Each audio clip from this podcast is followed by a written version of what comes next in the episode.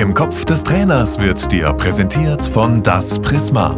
Livestreamings, Film- und Musikproduktionen, Zoom-Coachings und Weltraumanzüge. www.das-prisma.de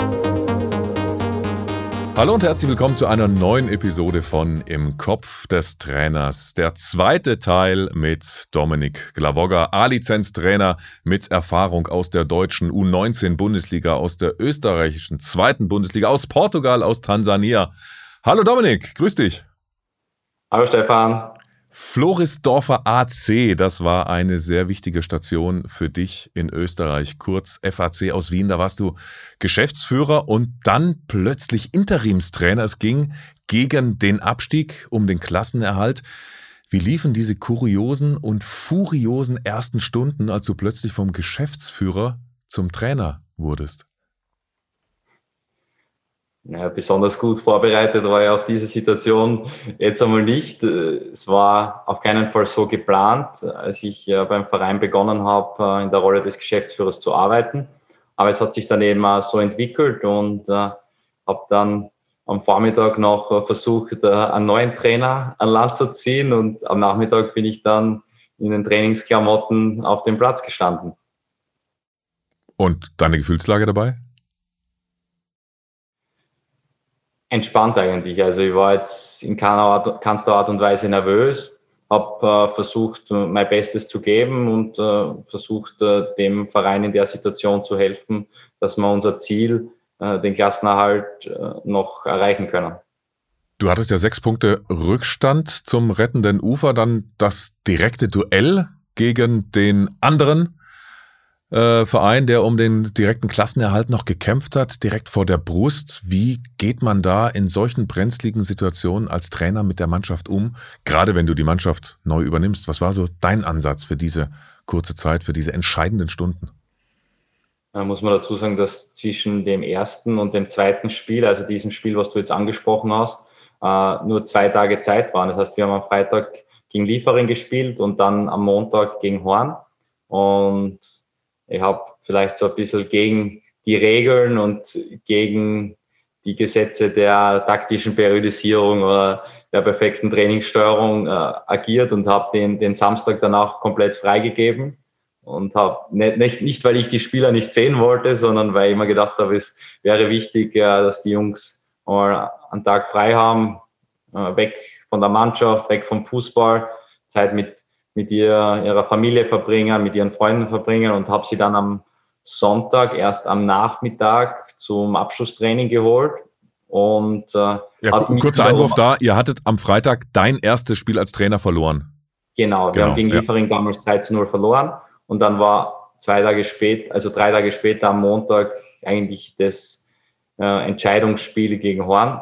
Dann war ich am Samstag frei und am Sonntag haben wir uns dann zur Spielzeit um 19 Uhr zum Abschlusstraining getroffen, was wahrscheinlich auch ein bisschen ungewöhnlich ist, äh, so, so spät zu trainieren.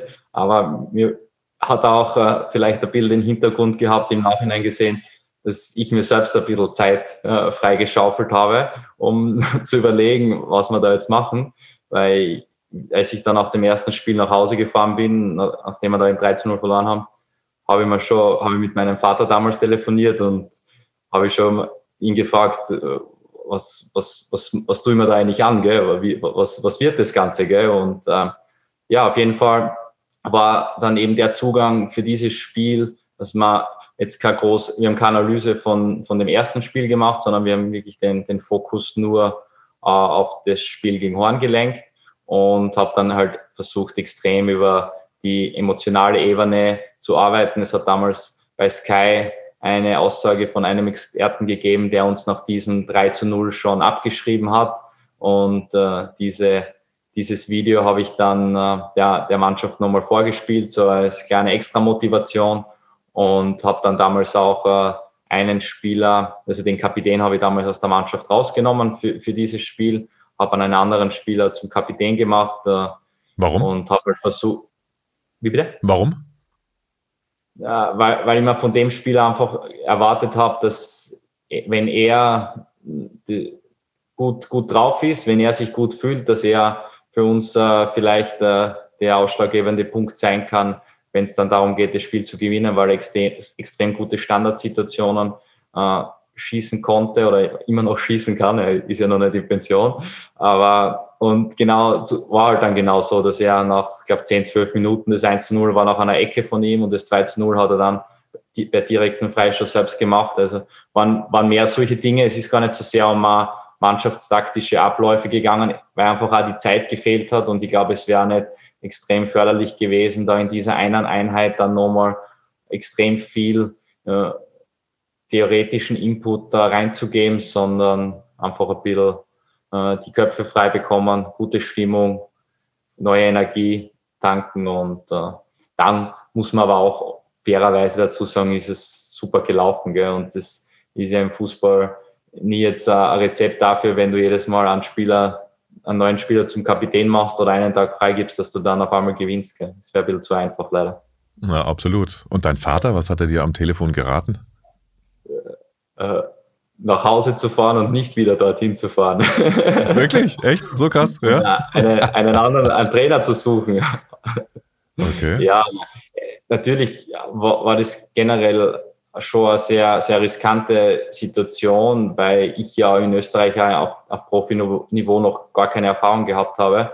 Ähm, aber ich habe mir eigentlich über das gar nicht so viele Gedanken gemacht und habe mir gedacht, ja, das gib, gib dein Bestes und äh, dann schau, was dabei rauskommt. Und ähm, ich höre meistens auf meine Eltern. In dem Fall war es gut, dass ich nicht auf ihn gehört habe.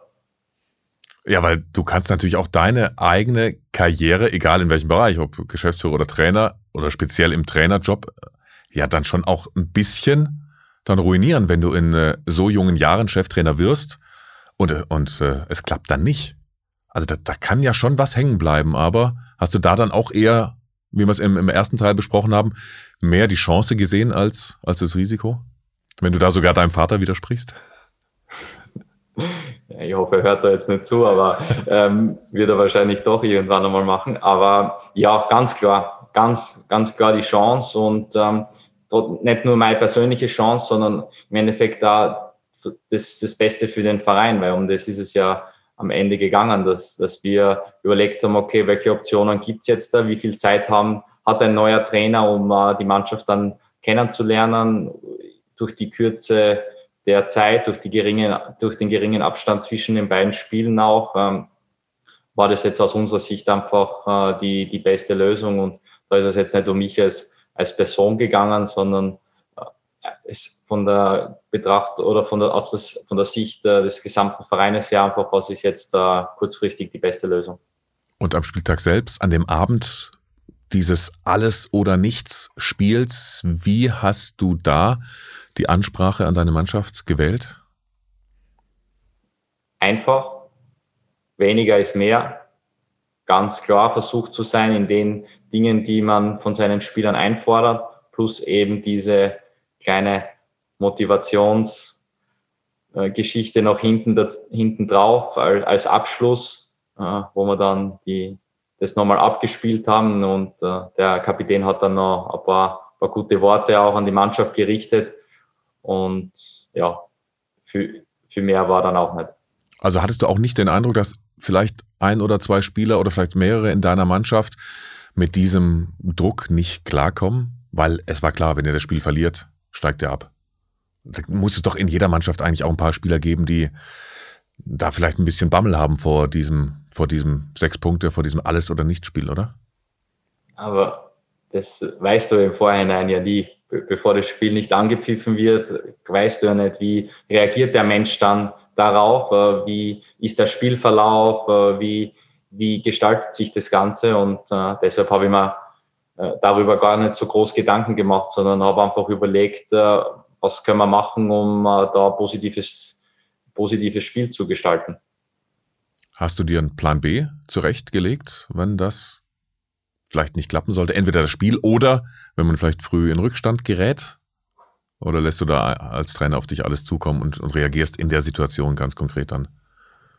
Es ist immer schwer, sich einen Plan B zu überlegen, weil man ja weil das Spiel ja so komplex ist, dass man jetzt nicht von vornherein weiß, okay, das und das war jetzt der, der Grund, warum jetzt zum Beispiel die ersten 15 Minuten nicht gut funktionieren oder warum man dann vielleicht keinen guten Zugriff bekommen oder warum wir im, im Spielaufbau unsere Räume nicht so finden, wie, wie wir es uns vorgenommen haben. Und deshalb macht jetzt ein Plan B von vornherein nicht so viel Sinn. Man überlegt sich schon, ah, okay, welche Spieler habe ich jetzt noch äh, auf der Bank? Wie, wie können die vielleicht nochmal einen Impuls bringen?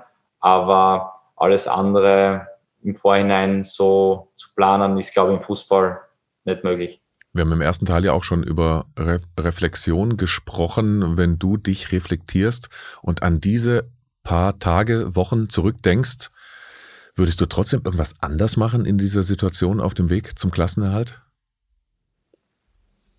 Ich würde vielleicht einmal zum Friseur gehen in den paar Wochen, weil ich war so im, im, im Arbeitsmodus drinnen, da, dass ich im Nachhinein, wenn, wenn du dann die Bilder siehst, da, da denkst, äh, wäre vielleicht nicht so schlecht gewesen, aber ansonsten schwierig. Das, das ist auch alles so extrem schnell gegangen, weil, weil du so in dem ganzen Thema drinnen bist. Du hast äh, ganz viele Aufgaben, du, du hast äh, wenig Zeit zwischen den Spielen, du hast ja weiterhin auch die, die Rolle äh, im Verein als Geschäftsführer, die du ausüben musst und äh, deshalb fällt mir da jetzt nicht wirklich was ein, wo ich sage, okay, da würde ich jetzt was anders machen. Aber ist, ist halt, glaube ich, auch immer die Gefahr im Fußball, dass wenn es gut läuft, dass man dazu neigt, dass man eh alles richtig gemacht hat. Und äh, nur wenn die Ergebnisse vielleicht einmal nicht so passen, dass man dann sehr, sehr kritisch äh, mit, mit sich selbst da umgeht und auch mit den Spielern umgeht. Äh, deshalb schwierig so im, im Nachhinein zu, zu, zu reflektieren was ich, ob ich da jetzt vielleicht nochmal was besser machen hätte können. Gibt sicher Dinge, die, die man noch verbessern hätte können. Wir haben ja auch nicht alle Spiele gewonnen, sondern auch eins verloren und zweimal unentschieden gespielt. Und das Stichwort Geschäftsführer hast du gegeben, wenn du die freie Auswahl hättest bei deinem möglicherweise nächsten Geschäftsführerjob. Welchen österreichischen Trainer würdest du sofort blind einstellen? Äh, die Frage beantworte ich jetzt andersrum, weil ich äh, bestimmt äh, nicht äh, einen Job als Geschäftsführer als meinen nächsten Job annehmen werde, sondern mich ganz klar als Trainer sehe und mir deshalb keine Gedanken darüber mache, welchen, welchen Trainer ich verpflichten würde. Aber gibt doch bestimmt ein, ein Vorbild, oder? Für dich als Trainer, wen findest du so den, äh, den außergewöhnlichsten Trainer, den Österreich hervorgebracht hat, bisher oder aktuell? das finde ich immer schwierig zu beurteilen, weil man einfach nicht nah genug dran ist. Jetzt alleine Ergebnisse zu sehen, alleine Spiele zu sehen, ist für mich einfach zu wenig, um wirklich einen Trainer auch äh, so bewerten zu können. Was ist das? Wie arbeitet er jeden Tag mit der Mannschaft? Was ist er für, für Typ als Mensch auch? Und äh, deshalb äh, bin ich da, nehme ich da immer eher Abstand ein bisschen von diesen oberflächlichen Einschätzungen und habe einfach noch, noch nicht die Möglichkeit gehabt, bei vielen österreichischen Trainern jetzt ganz, ganz nah dran zu sein, um da ein, bessere, ein besseres Bild zu bekommen. Aber gibt es einen, bei dem du sofort hospitieren würdest, wenn du die Chance hättest? Ja, da gibt es momentan viele österreichische Trainer, die, die einen guten Weg machen, zum Beispiel der Oliver Glasner, den finde ich extrem spannend, äh, was, was er da in Wolfsburg in, den letzten, in der letzten Zeit äh, aufgebaut hat.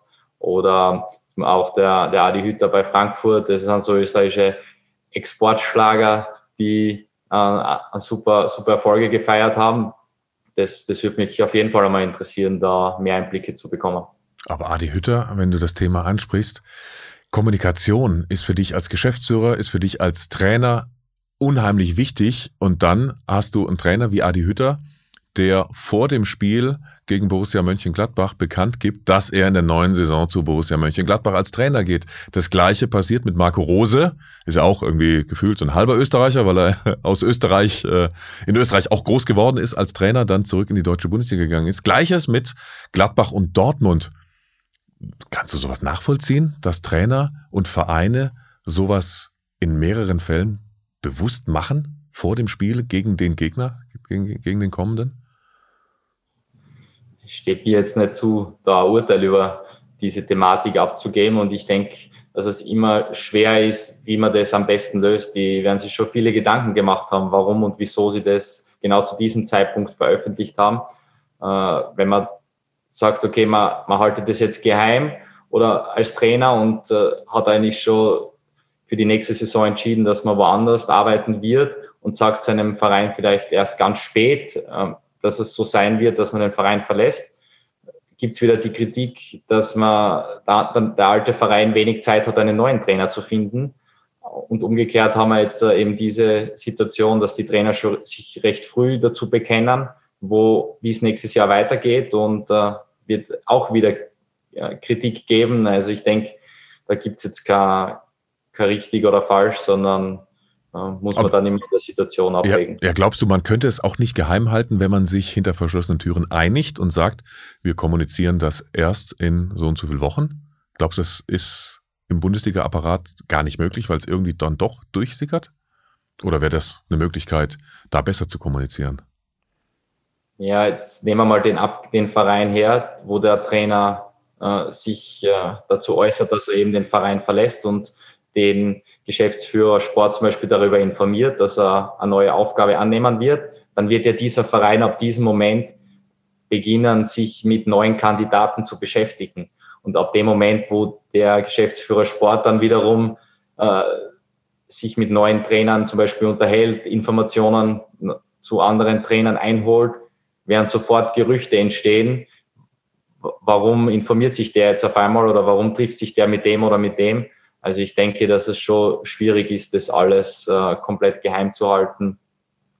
Und deshalb äh, ist es, glaube ich, für einen Außenstehenden ganz, ganz schwer zu beurteilen. Ja, wobei ich mir auch nicht vorstellen kann, dass wenn ich jetzt aktuell Trainer von Eintracht Frankfurt bin, aber in zwei Monaten bei Borussia Mönchengladbach anfange, dass ich jetzt schon Gespräche führe mit Spielern, die ich nach Gladbach holen möchte. Das funktioniert ja auch nicht.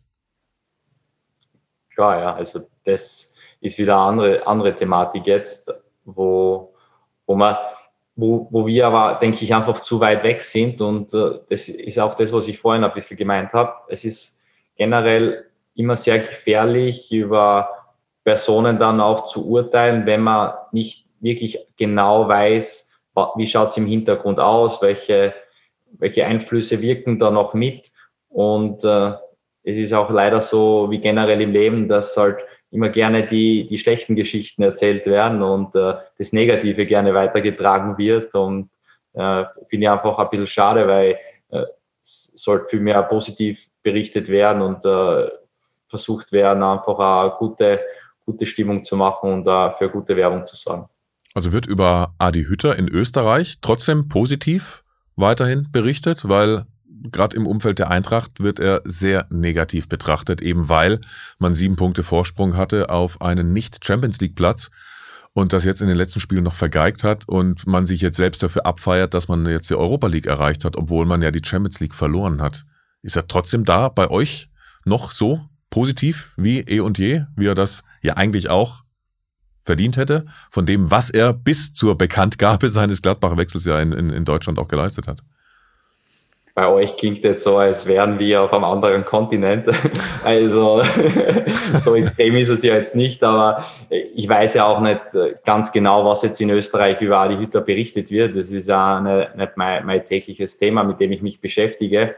Und äh, das Zweite, was ich da ganz klar sagen muss, du weißt ja auch nicht, wie es gekommen wäre, wenn er das nicht gemacht hätte. Also das ist ja immer eine Was wäre wenn Geschichte jetzt ist die Situation so und die muss man annehmen und äh, der Verein wird sicher äh, eine gute Lösung finden für das Ganze.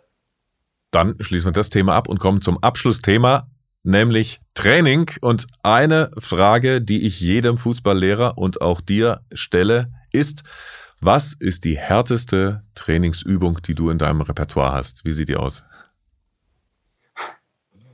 Die härteste Trainingsübung, die ich in meinem Repertoire habe, ist äh, 4 gegen 4, doppelter 16er, wo man dann einfach über die Belastungsgeschichte des Trainings so steuern kann, dass es für die Spieler richtig anstrengend wird oder auch einmal etwas äh, gemütlicher zur Sache geht. Heißt, wie lang lässt du da einen Durchgang immer laufen, 4 gegen 4?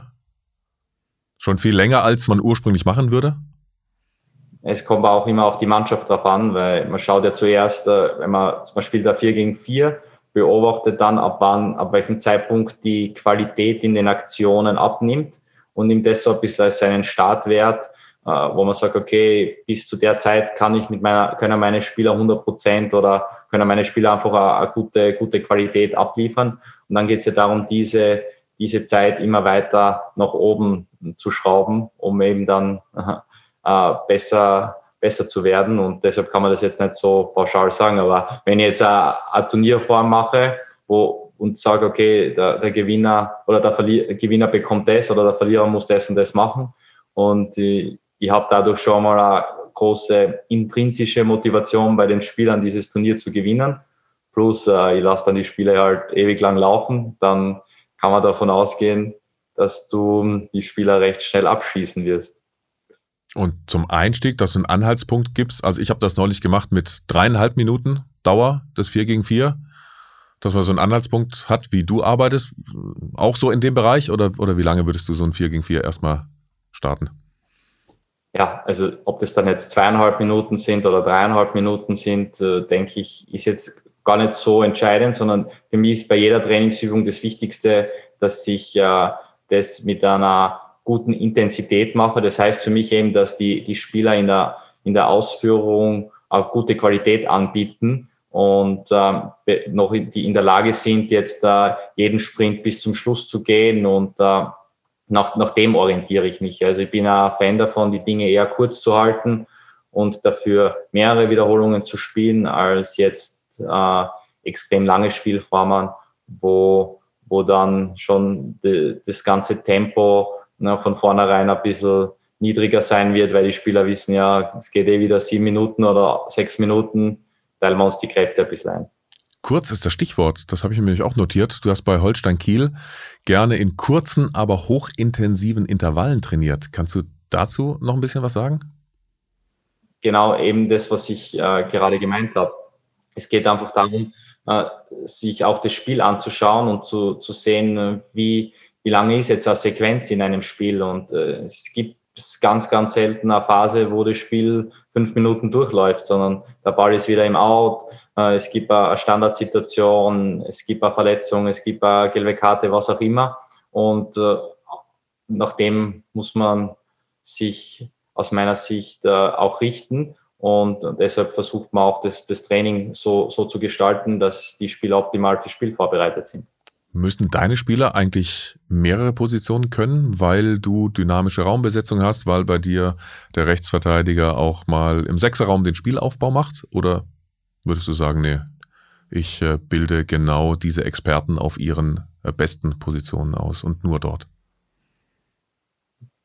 Das habe ich vorhin glaube ich, auch schon kurz erwähnt, aber es geht einfach darum, dass nicht nur, dass nicht nur die dynamische Raumbesetzung die, die optimale Lösung ist, sondern es gibt genauso Situationen oder auch Mannschaften. In Portugal zum Beispiel habe ich mit meiner Mannschaft äh, fast nie die dynamische Raumbesetzung angewendet, weil einfach noch nicht der richtige Zeitpunkt dafür war, um mit den Spielern in dieses Thema einzusteigen. Und äh, deshalb glaube ich nicht, dass meine Spieler mehr oder weniger können müssen als, als, an, als andere Spieler, sondern mir geht es darum, wie kann ich den Spieler besser machen, wie kann ich wirklich hinkommen zum einzelnen Spieler, wie kann ich äh, den äh, entwickeln? Und wie kann ich da eine gute Ebene mal aufbauen zu dem Spieler, dass er mir überhaupt zuhört, folgt und da gewisses äh, Vertrauen äh, mir gegenüber entwickelt? Und äh, dann geht es darum, den, den Spieler besser zu machen und über die, die Entwicklung des einzelnen Spielers äh, die Qualität der gesamten Mannschaft anzuheben. Na, weil wenn der auf der Position zwei oder drei äh, Rechtsverteidiger oder Linksverteidiger ja schon auch immer mal wieder im Sechserraum auftaucht. Das war der Hintergrund der Frage, ob der dann vielleicht auch noch so ein Stück weit eine Zusatzausbildung bekommt, dass der zur Not auch mal klassischen Sechser spielen könnte, was ja normalerweise beim Rechtsverteidiger oder Linksverteidiger eher nicht der Fall ist. Ich sehe jetzt keinen Nachteil darin für einen Spieler, wenn er mehrere Positionen spielen kann, gerade wenn es jetzt in einem U19, U17-Bereich ist äh, oder in einem, im Nachwuchs generell, äh, denke ich, dass, wenn die, dass es für die Spieler wichtig ist, äh, ganzheitlich ausgebildet zu werden. Und wenn es dann darum geht, den Sprung in eine erste Mannschaft zu schaffen, ist es ja auch oft so, dass der Trainer diesen Spieler dann auch einmal auf einer anderen Position vielleicht bringt, weil er dort jemanden benötigt oder dort kurzfristig jemand ausfällt. Und ich denke, umso breiter man aufgestellt ist und umso mehr Erfahrungen man auch als Spieler sammeln hat können, umso größer ist sein Repertoire und umso besser kann er dann hoffentlich in der Zukunft in der entsprechenden Situation wieder reagieren und da gute Entscheidungen treffen. Wenn wir über die härteste Trainingseinheit gesprochen haben, dann möchte ich zum Schluss von dir noch wissen, was ist eigentlich die lustigste, die du in deinem Repertoire hast? Was ist so die schönste Übung oder so die lustigste Trainingseinheit, die du immer durchziehst mit deinen Teams? Ja, ganz klassisch Arschbolze zum Schluss kann man immer wieder bringen mit den, mit den Spielern, dass sie sich auf der, auf der Torlinie aufstellen und dann äh, gibt es noch äh, ein paar Schüsse. Da ist oft das Problem, dass äh, die Spieler, die schießen, äh, zu übermotiviert sind und, und einfach nur volle drauffeuern und dann äh, keinen Spieler treffen. Aber mir geht es schon auch darum, immer wieder einen anderen Reiz reinzubringen, dass man vielleicht einmal was macht, das jetzt ein bisschen weg vom Fußball ist, andere, andere Reize reinbringt und äh, mit den Spielern einmal äh, in, die, in die Halle geht und Spiele macht, stark den Rap-Spiele macht, äh, irgendwas in diese Richtung. Also da finde ich, äh, kommt es immer auf die Situation drauf an, aber da sind der Kreativität, denke ich, keine Grenzen gesetzt. Und Arschbolzen ist ja dann also quasi für die Verlierermannschaft, richtig? Äh, beim Abschlussspiel oder irgendwas, eine Mannschaft muss bestraft werden, die stellt sich ins Tor ja. und die andere am 16er darf drauf bolzen. Wenn sich jemand freiwillig reinstellt, dann kann er das natürlich auch machen, aber. Der Trainer. Hat es auch schon einmal gegeben, ja, aber hat keiner getroffen. Also. Oh, Glück gehabt. Oh, ja. Dann weißt du ja, woran du dann beim nächsten Mal arbeiten musst, ne? An der sauberen Schusstechnik, dass man vom 16er aus den äh, Hintern des Trainers auch mal trifft. So ist es. Aber wir wollen ja nicht in den Arsch des Trainers, sondern wir sind bei im Kopf des Trainers. Und äh, da auch dann schon am Ende. Es war wunderbar unterhaltsam. Danke für den tollen Input, den du uns in den letzten rund 60 Minuten gegeben hast. Ganz, ganz herzlichen Dank, dass wir dir in den Kopf des Trainers schauen durften. Und ich wünsche deinen Spielern schon mal viel Erfolg, wenn sie wieder dir den Ball auf den Arsch äh, zimmern müssen, dass sie dann auch mal treffen. Wenn der Trainer schon mal da mitmacht bei so einer Sache, ist es ja auch immer mit Riesenspaß verbunden. Ja? Wenn der Trainer so eine kleine Strafe bekommt, dann freut das ja auch die Mannschaft. Also, lieber Dominik Klavogger, ganz, ganz lieben Dank für deine Zeit, für das Interview. Alles Gute für deine zukünftigen Stationen und bis bald. Merci, danke. Vielen Dank, bis bald. Ciao. Ciao. Im Kopf des Trainers wurde dir präsentiert von Das Prisma. Livestreamings, Film- und Musikproduktionen, Zoom-Coachings und Weltraumanzüge. www.das-prisma.de